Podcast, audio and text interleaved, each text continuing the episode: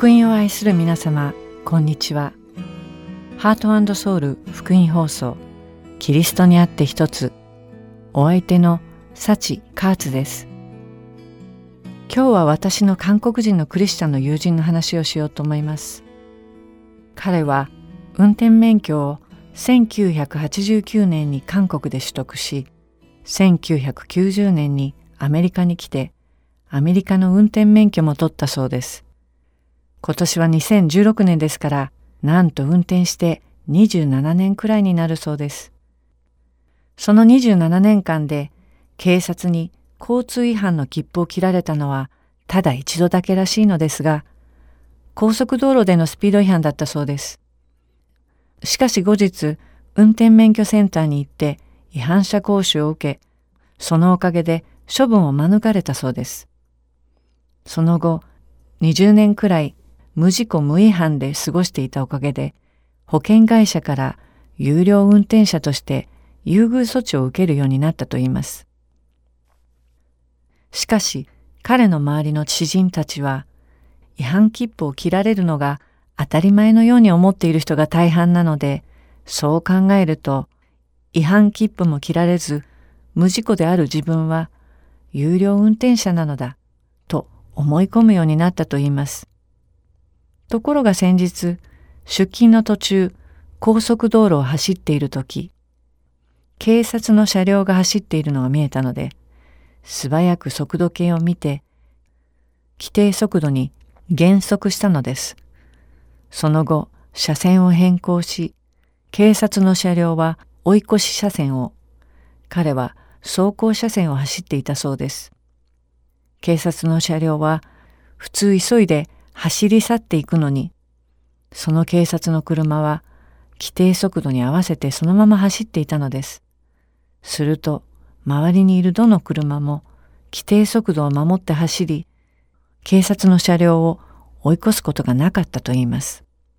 彼もまた警察の車両と速度を合わせながらゆっくり運転していましたが、ふと考え込んだと言います。良い運転者とは果たして誰を示すのか。どんな運転者が良い運転者なのだろうか。私はただ警察から切符を切られないように警察が見ている前でだけ規則を守っているのではないか。無事故無違反が良い運転者の定義なのだろうか。彼の行き着いた答えはそうではなかったそうです。本当に良い運転者とはすべての交通規則を守り、規則に沿った運転をする人ではないかという考えが浮かびました。保険会社が認める有料運転者の彼は、ただ運の良い運転者だと気づいたのです。規定速度を超過して運転したり、信号を無視したり、甚だしくは一方通行の道路を逆走した経験のある彼は、良い運転者だとはとても思えない。と気づいたのです。有料運転者とされたのは運が良くて違反切符を切られなかっただけで彼が常に規則を守っている運転者であるがゆえに違反切符を切られなかったのではないのです。皆様はどうでしょうか？良い運転者ですか？それとも彼のように運が良い運転者ですか？賛美の後に引き続きお話しいたします。抱きしめて離さないで。いつまでも一緒にいて。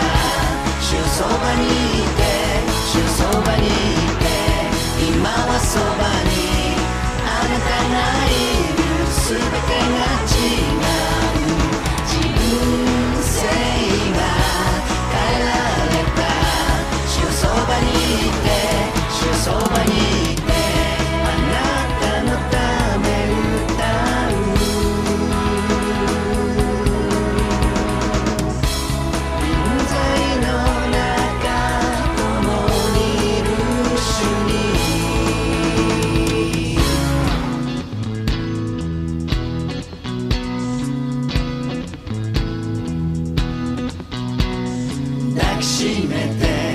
離さないで。いつまでも一緒にいて。今はそばに。あなたがいる。全てが違う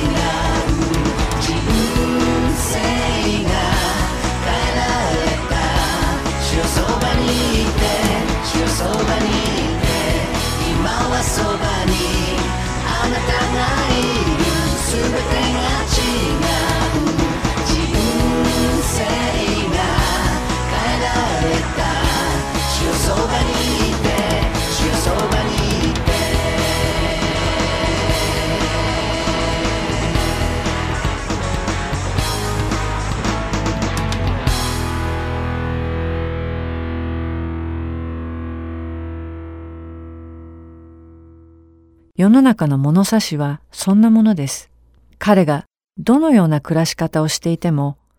運よく切符を切られず、また運よく事故を起こさなければ、彼を良い運転者として優遇してくれます。彼が普段どんな運転をしているのか、また何度交通規則を守らなかったかを他の人たちは知る由がないのです。それゆえ彼のように無事故無違反の多くの運転者たちが自分は良い運転者だと勘違いして生きているのです。そしてまたそれが真理だと思い違いをして生きているのです。彼の運転歴から言うと切符を切られたということは彼の過ちを他人に知られたということで切符を切られなかったということはただ単に彼の過ちを人々に知られなかったというだけのことなのです。結局切符を切られないということは彼が良い運転者だということにはならないのです。私たちの信仰生活はどうでしょうか？もし私たちの信仰生活がちょうどこの運転者の話のように他人に知られるような罪がなかったら真実な人、信仰のある人だと勘違いしていることはないでしょうか？そのように生きる人が神様の前に立った時どうでしょうか？自分に与えられた命をどのように運転し神様の前まで来たのか？その運転記録を見せなければならないと言ったらどうでしょう？幸いにも人に知られる罪がなく人々の前にあらわになる罪がないので良い信仰者だと周りに褒められて生きてきた人はどうでしょう？それが自分を本当に良い信仰者とする根拠になるでしょうか？私たちはどれだけたくさんの罪を犯しながらそれを積み重ねているでしょうか？不義、醜悪、貪欲、猜疑、悪意、人を誹謗すること、妬むこと、嫌うこと、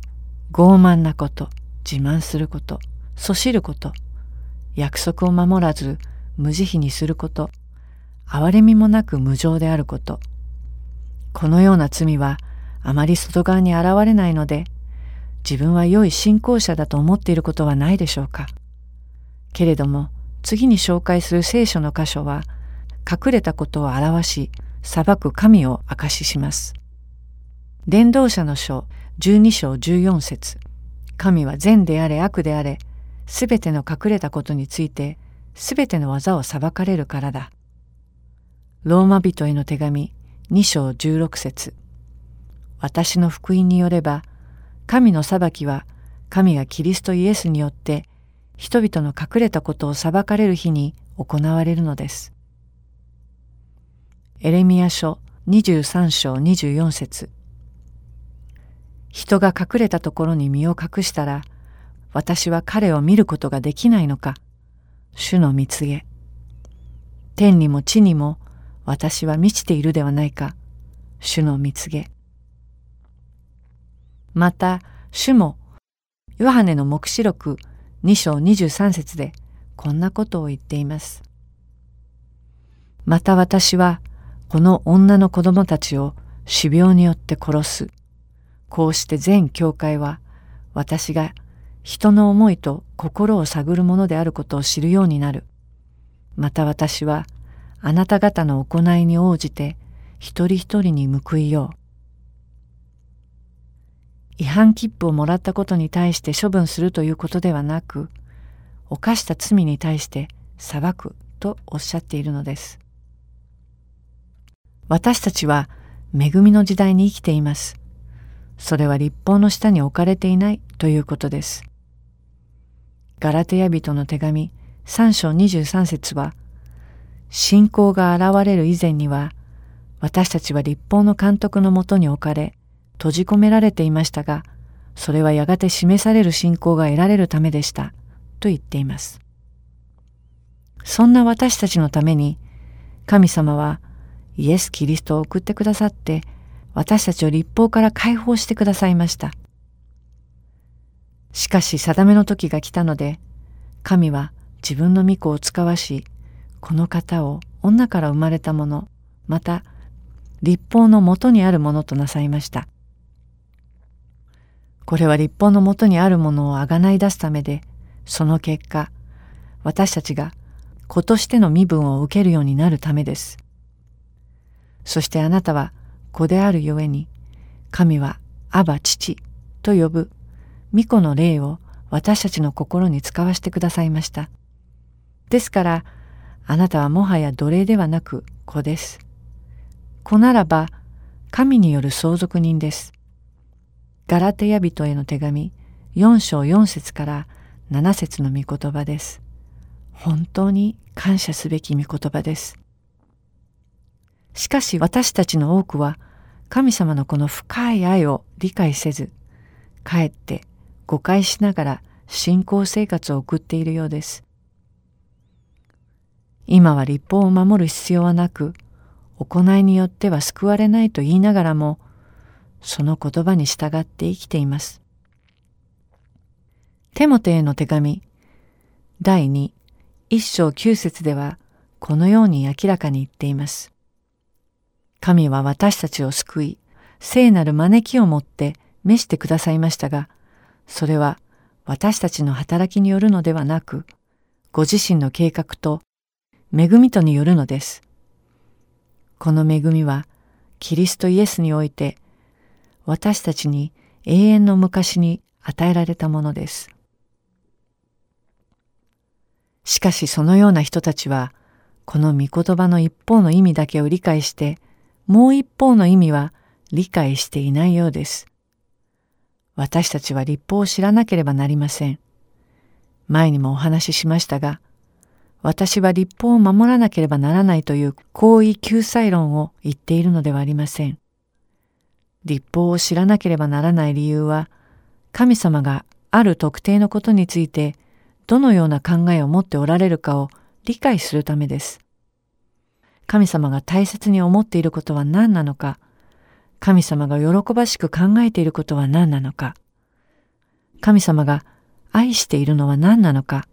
また嫌っていることは何なのかを立法を通して理解することができるのです。なぜそれを知らなければならないのか。それは当然、ご自身の一人子、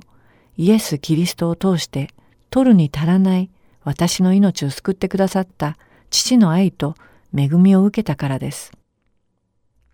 そのような愛を受けたため、その愛をくださった方の嫌うこと、憎むことをしないのが当然ではないでしょうか。それだけでなく、その方が喜ぶこと、愛することをするのが当然だと思います。天国に行こうと立法を守るのではなく、私を天国に行かせてくださるその愛に感謝して、その方が願う命の生活を送るべきだということです。いや、私たちは救われたから立法を守らなくても救われるのだという基準は、警察の目を避けてあちらこちらと要領よく運転をして違反切符を切られない運転者に過ぎないのです。それは変化のない人たちの考えです。誠に救いを受けた人には価値観の変化が起こるべきです。神様が願うのは切符を切られない運の良いクリスチャンの基準ではないのです。神様を理解し、その心を喜ばせるがために、立法を自発的に喜んで守るのが神の心にかなった人なのです。もしあなた方が私を愛するなら、あなた方は私の戒めを守るはずです。イエス様が親しくしていたヨハネの福音書14章15節でイエス様が語った言葉です。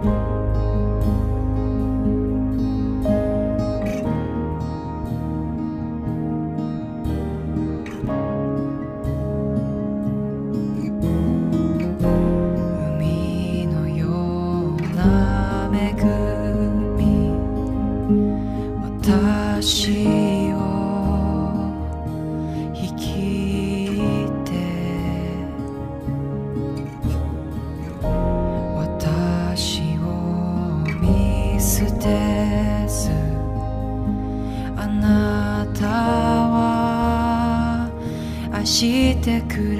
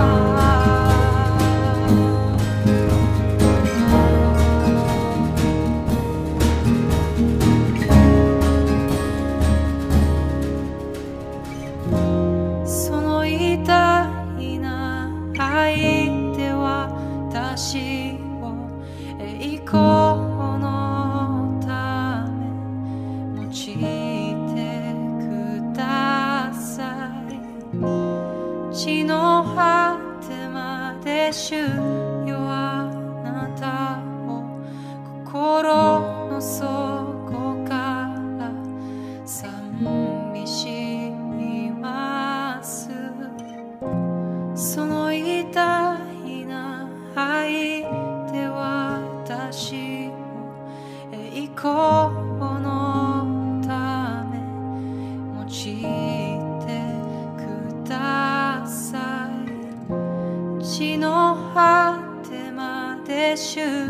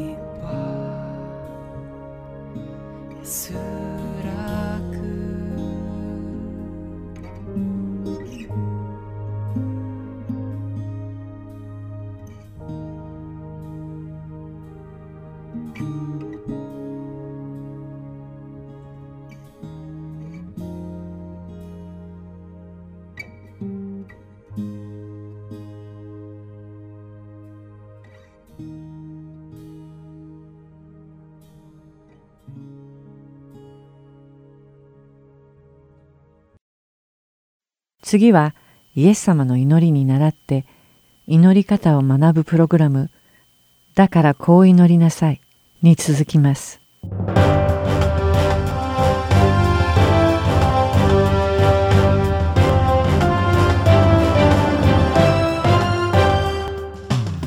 だからこう祈りなさい。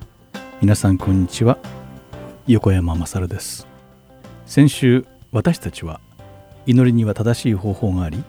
それを学ぶことができるということとでは一体誰に向かって祈りを捧げるべきなのかなどについて考えてみました。聖書によればイエス様の弟子たちも主よ私たちに祈りを教えてくださいと聞いています。そしてイエス様はではこのように祈りなさいと教えてくださいました。それが天にいます私たちの父よで始まる主の祈りです。ここで我々信者が意図高き神様を父と呼ぶことができるのはなぜかについても言及しました。それはイエス・キリストの血によって私たちをあがなわれ精霊と水とで生まれ変われること。そしてすでに神様の子である権威がイエス・キリストを通して私たちにも与えられているということです。これはなんと喜ばしく素晴らしいことでしょう。しかし人によっては神様を父と呼ぶことが難しい人もいるということも覚えておかなければなりません。とここまでが先週お話したことです。今週は天にいます私たちの父よという御言葉についてもう少し掘り下げて見ていきましょう。イエス様は私たちに神様を父と呼ぶように教えられました。ここで注意したいのは私の父ではなく私たちの父という複数形で呼ぶようにおっしゃったことです。なぜ私一人の父ではなく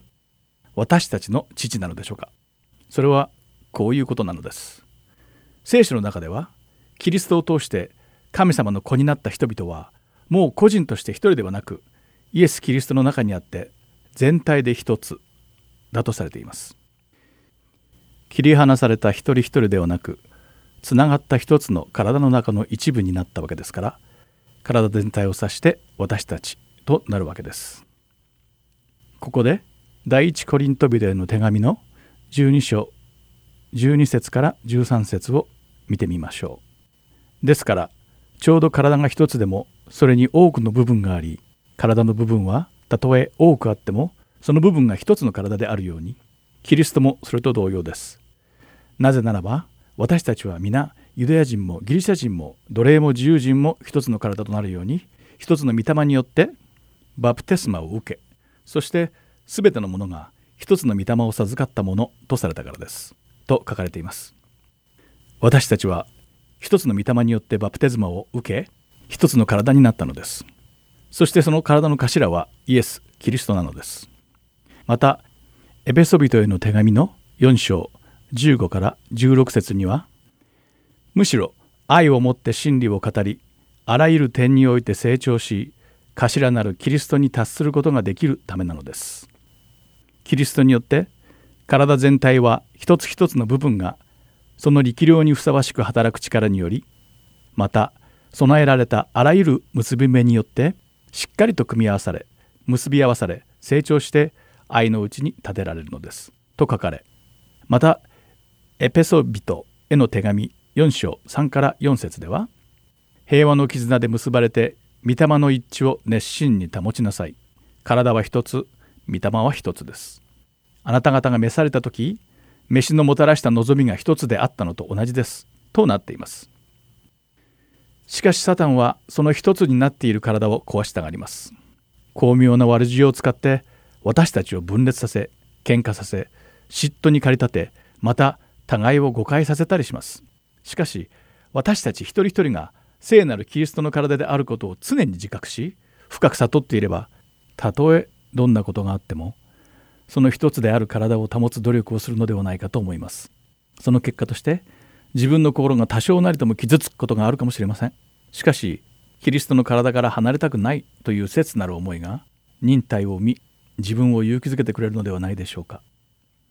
そしてまた一つの体の一部である相手を自分から遠ざけたり傷つけたりすることも躊躇するようになるでしょう。逆に傷ついている相手を助けたり相談に乗ってあげるという行動に変わっていくのではないでしょうか。なぜなら私たち人間は自分の体に悪いところもしくは不調が見つかった場合はそれを治療して体を治そうとします。私たちがキリストにおいて一つの体であるならば悪いところを放っておかずにそれらを治す。それこそが自然な反応だからです。イエス様が私たちに教えてくださった祈りの基礎とは個人的に祈ることだけではありません。私たちは御霊の中で私たちを一つにしようとしてくださる頭なるキリストの一部だということを理解した上で祈らなければならないと思うのです。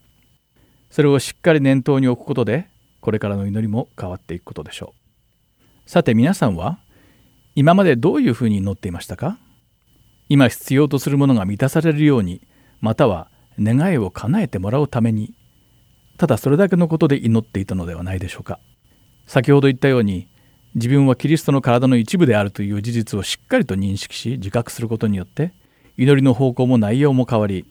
自己中心的な祈りから頭なるキリストのためまたその方に栄光を捧げるための祈りに変わっていくように思います。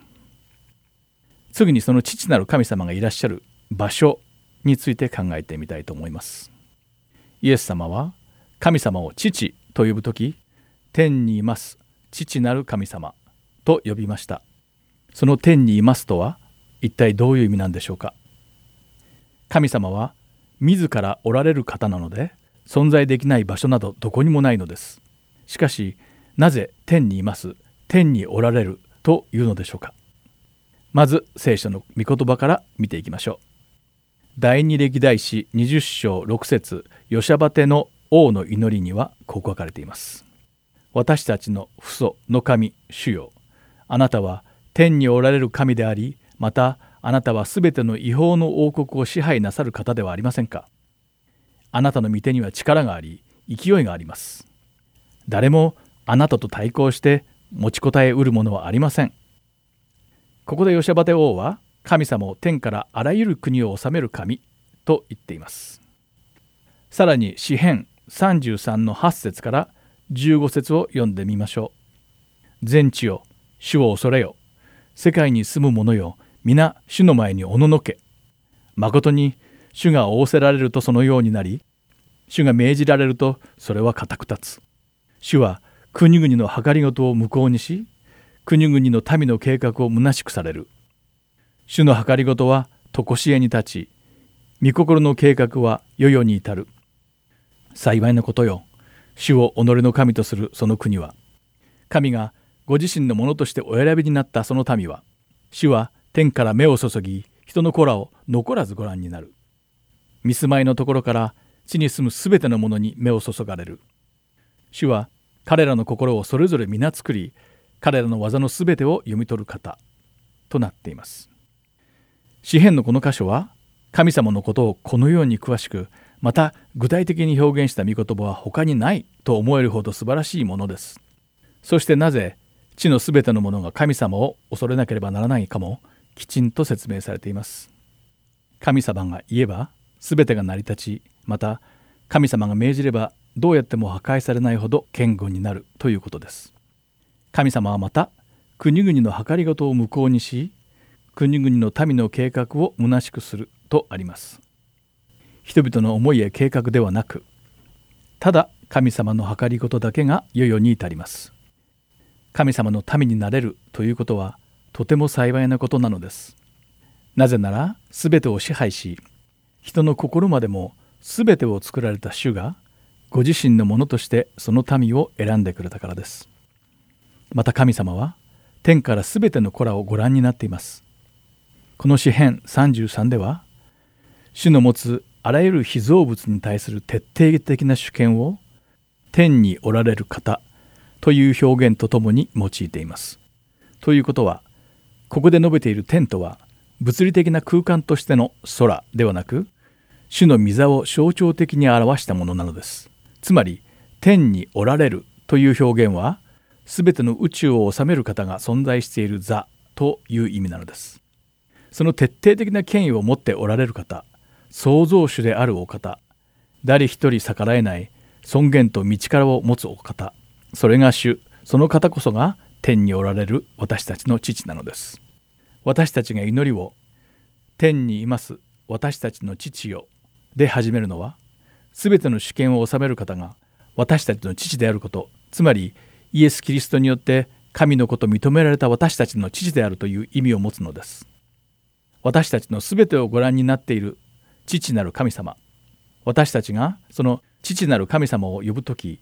そこには告げるという意味が隠されているのです。どうか私たち一人一人が全てをご覧になりご存知である天におられる父なる神様を呼びイエス様の教えに従って心から祈れるようになることを願っています。だからこう祈りなさい。お相手は横山まさるでした。それではまた来週お会いしましょう。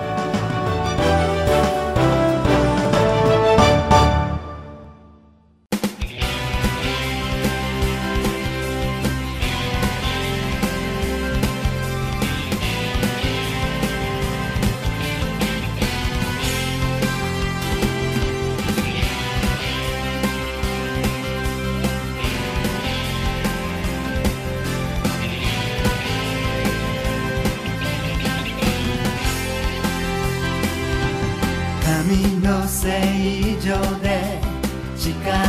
ある大空で褒めよう全地を褒めよう恐るべき力偉大な清き皆を褒めよう。世界を褒めよう。日の昇る子から賛美を響け。東から西北から南へ息ある者皆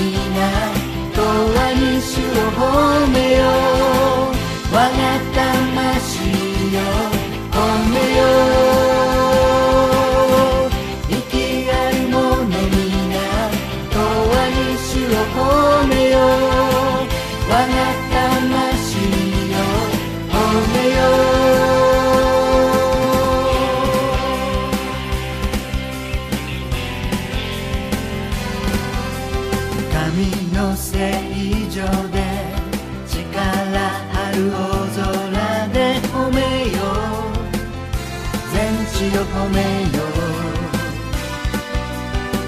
るべき力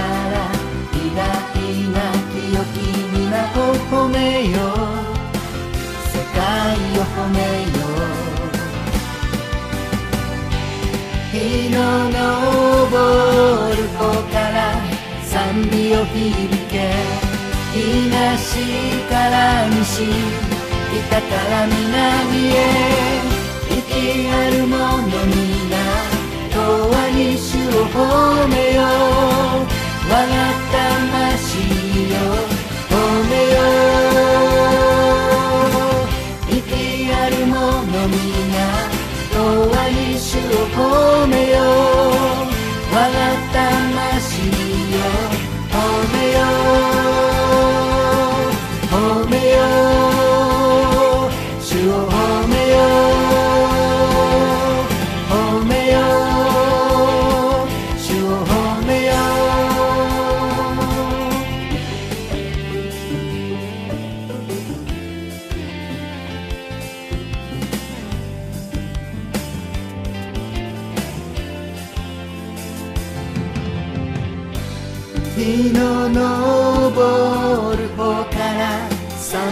響け東から西北から南へ日の昇る方から賛美を響け東から西北から南へ息ある者皆永遠に主を褒めよう我が魂よ褒めよう。息ある者皆永遠に主を褒めよう。我が魂よ。褒めよう。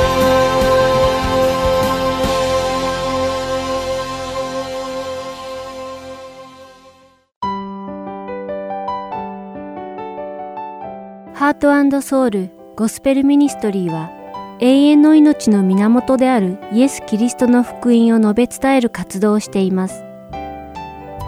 もしこの放送をお聞きになっている皆さんの中で神様、そしてイエス様のこと、または永遠の命についてもっと知りたいと思われる方がいらっしゃいましたら、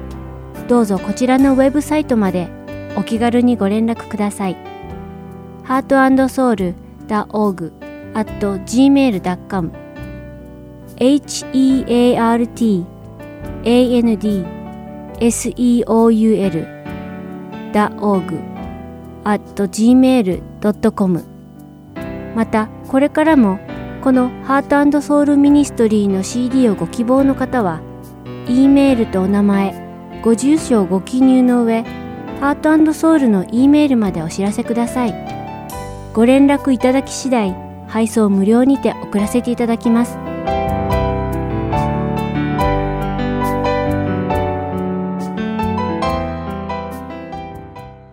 こういうわけで私たちはそのことを聞いた日から絶えずあなた方のために祈り求めています。どうかあなた方があらゆる霊的な知恵と理解力によって神の御心に関する真の知恵に満たされますように。また、主にかなった歩みをして、あらゆる点で主に喜ばれ、あらゆる善行のうちに実を結び、神を知る知識を増し加えられますように。また、神の栄光ある権能に従い、あらゆる力を持って強くされて、忍耐と寛容を尽くし、また光の中にある生徒の相続分に預かる資格を私たちに与えてくださった父なる神に、喜びを持って感謝を捧げることができますように。コロサイ人への手紙一章九節から十二節です。次の一週間も違反切符を切られなかったからと喜ぶのではなく、天の父の深い愛を悟り、立法を乗り越え、愛によってその方の戒めを守りながら過ごしていく私と皆様方でありますようお祈りいたします。今日もキリストにあって一つを聞いてくださった皆様に感謝し、また来週この時間にお会いしましょう。お相手はサチ・カーツでした。愛する皆様、お元気で。主は恵みにより命を捧げた主の血により罪は流されたあなたの愛抱かれた。私のこと救うため死なれ。そばに今すべてをあなたに。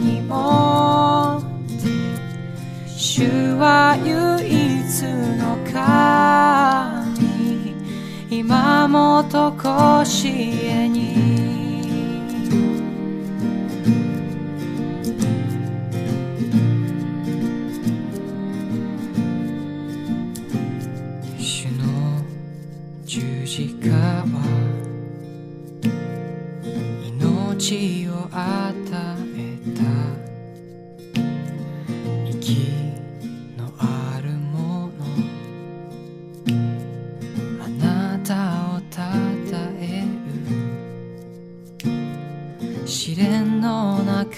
でも主よ。あなたを知る。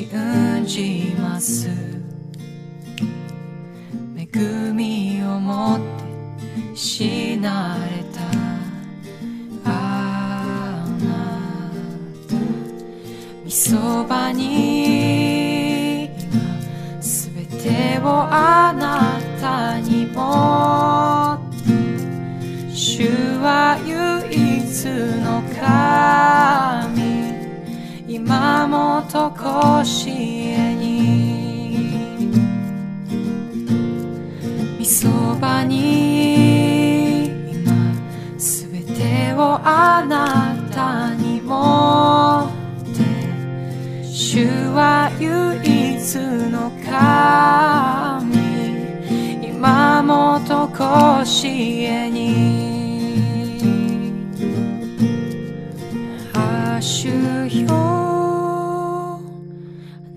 たの愛主よ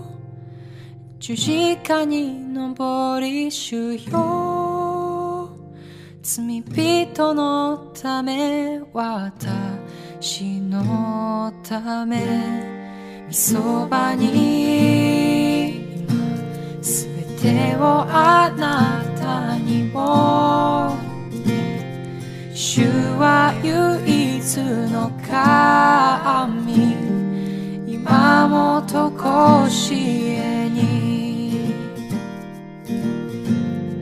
そばに今すべてをあなたに持って。主は唯一の神。今もとこしえに。